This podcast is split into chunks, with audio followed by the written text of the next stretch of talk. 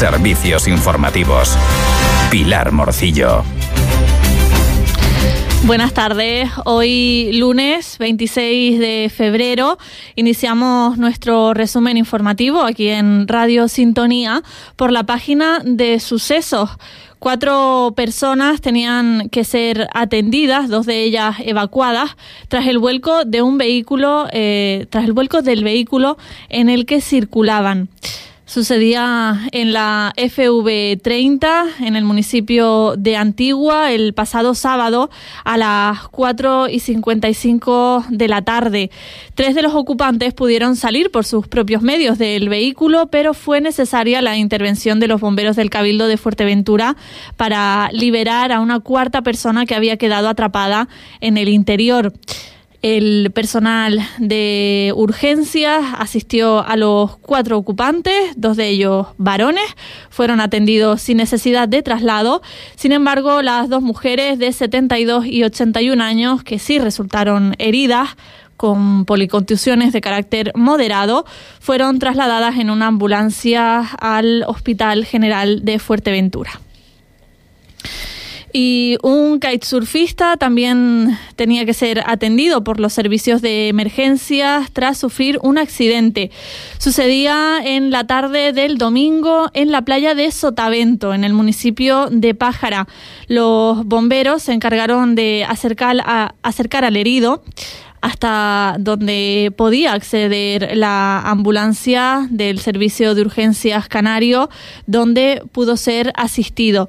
El afectado, un varón de 42 años de edad, presentaba traumatismos de carácter moderado y finalmente tuvo que ser trasladado en ambulancia también al Hospital General de Fuerteventura. Continuamos con otros temas. La experta en paleontología, Esther Martín González, ha denunciado un nuevo atentado contra el patrimonio paleontológico de Fuerteventura. A través de sus redes sociales ha explicado que la mañana del pasado domingo, en una ruta por el yacimiento paleontológico del Rincón de los Morteros, al sur de El Cotillo, junto a miembros de la Asociación Patrimonial El detectaban lo que ha calificado la experta como un nuevo atentado contra el patrimonio paleontológico de Fuerteventura. Alguien, sospechan que podría tratarse de un inquilino no autorizado de la playa, habría abierto dos zanjas y colocado un váter químico en una de ellas.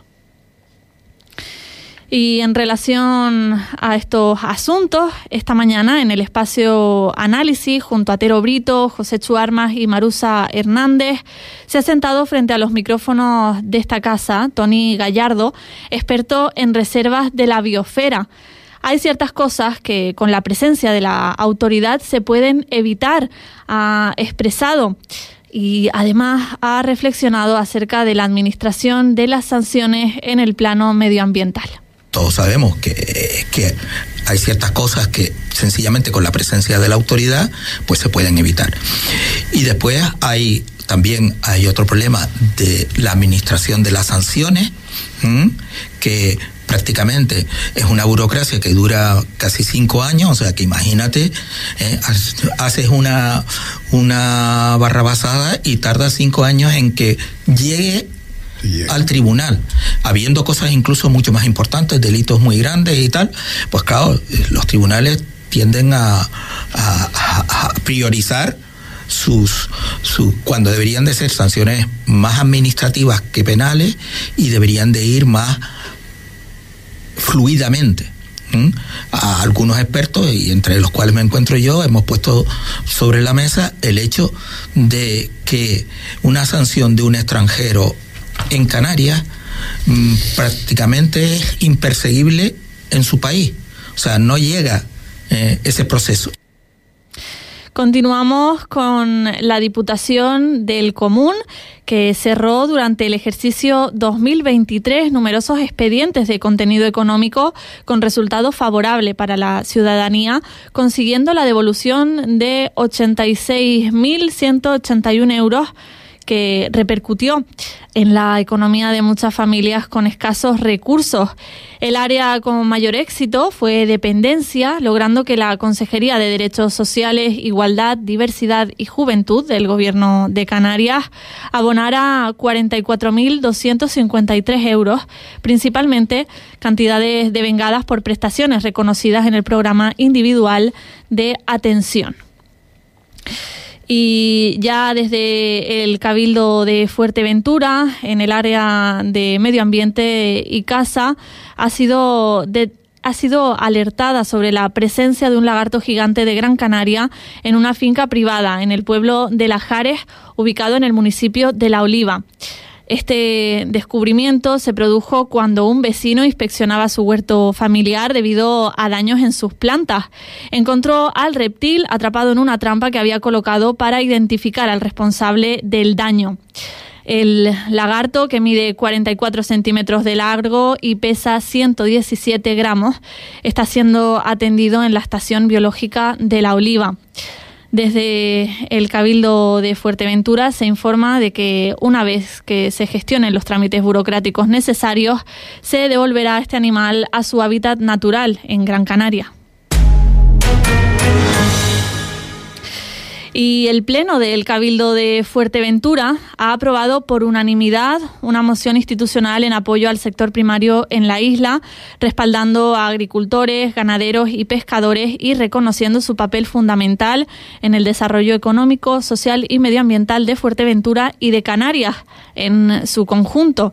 La Corporación Insular ha destacado la importancia crucial de esta actividad para la sociedad, tanto en el abastecimiento de alimentos como en el desarrollo de las zonas rurales y la preservación del medio ambiente.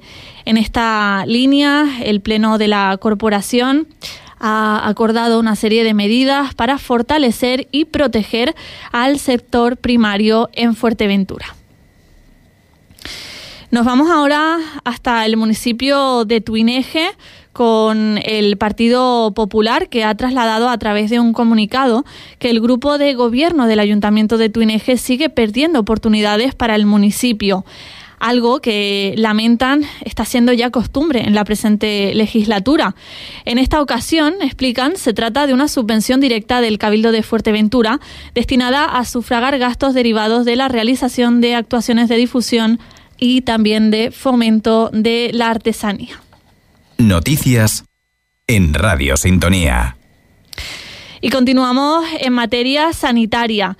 La Gerencia de Servicios Sanitarios del Área de Salud de Fuerteventura ha invertido un total de 687.171 euros durante el pasado año en mejorar la prestación sanitaria en la isla a través de la adquisición de nuevos equipos un total de 433.678 euros se destinaron a la adquisición de equipamiento electromédico, destacando las inversiones en estaciones de anestesia, torres eh, de endoscopia y transceptores ópticos para el Hospital General de Fuerteventura.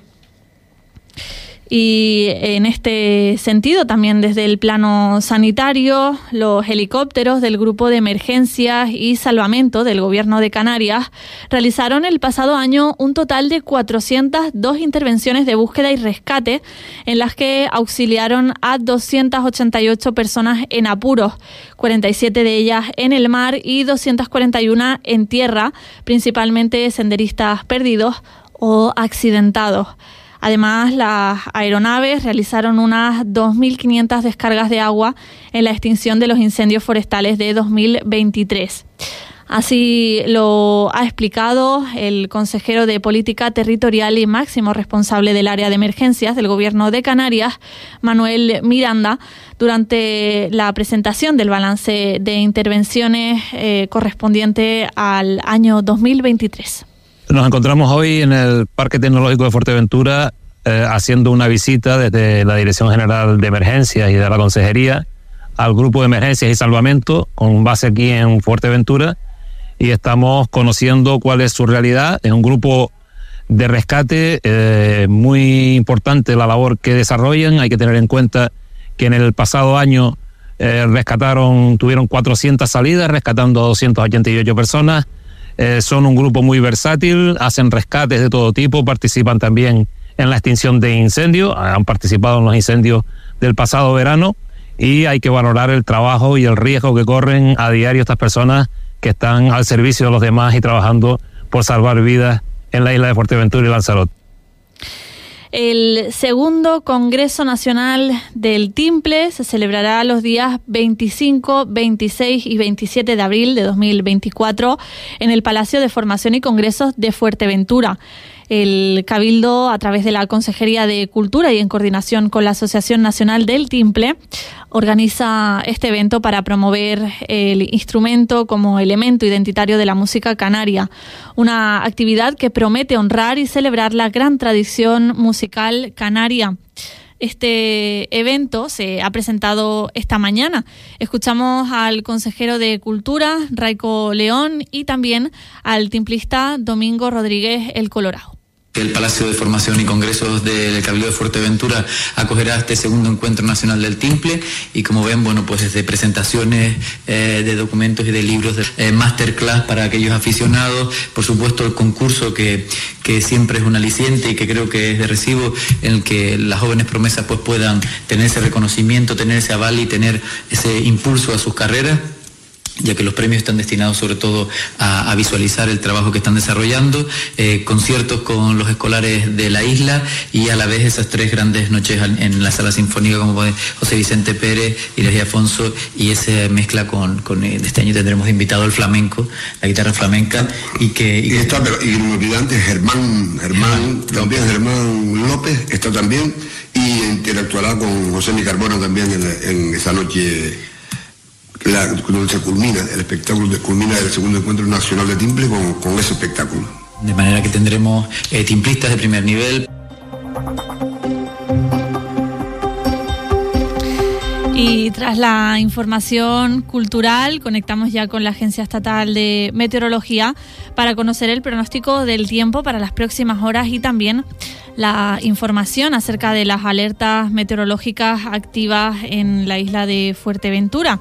Escuchamos a la compañera Luz Cepeda. Buenas tardes. Buenas tardes. Los vientos alisios arreciarán durante la tarde en la isla de Fuerteventura. Tendremos intervalos de nubes. Las temperaturas apenas cambiarán. La máxima prevista es de 22 grados en Puerto del Rosario. El viento del nordeste arreciará fuerza 2 a 3 a lo largo de la tarde en las costas y tendremos mar de fondo del norte o noroeste aumentando a 2 metros. Mañana se activará el aviso amarillo por vientos alisios alcanzando fuerza 7 en las costas y olas que llegarán a los 4 o 5 metros de altura. Intervalos de nubes mañana con predominio del ambiente soleado en las horas centrales del día. El viento alisio soplando con fuerza y las temperaturas que apenas van a cambiar. La máxima prevista vuelve a ser de 22 grados en Puerto del Rosario con mínima de 17 grados. Mañana tendremos fuerte marejada. Es una información de la Agencia Estatal de Meteorología.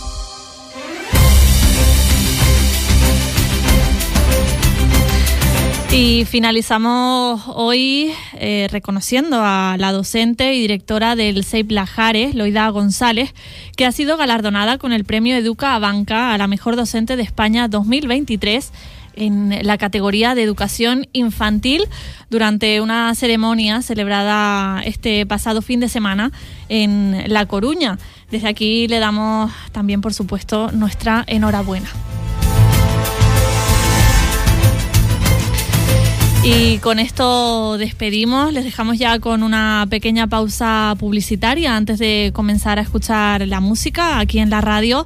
Y nos vamos hasta mañana, que pasen una buena tarde.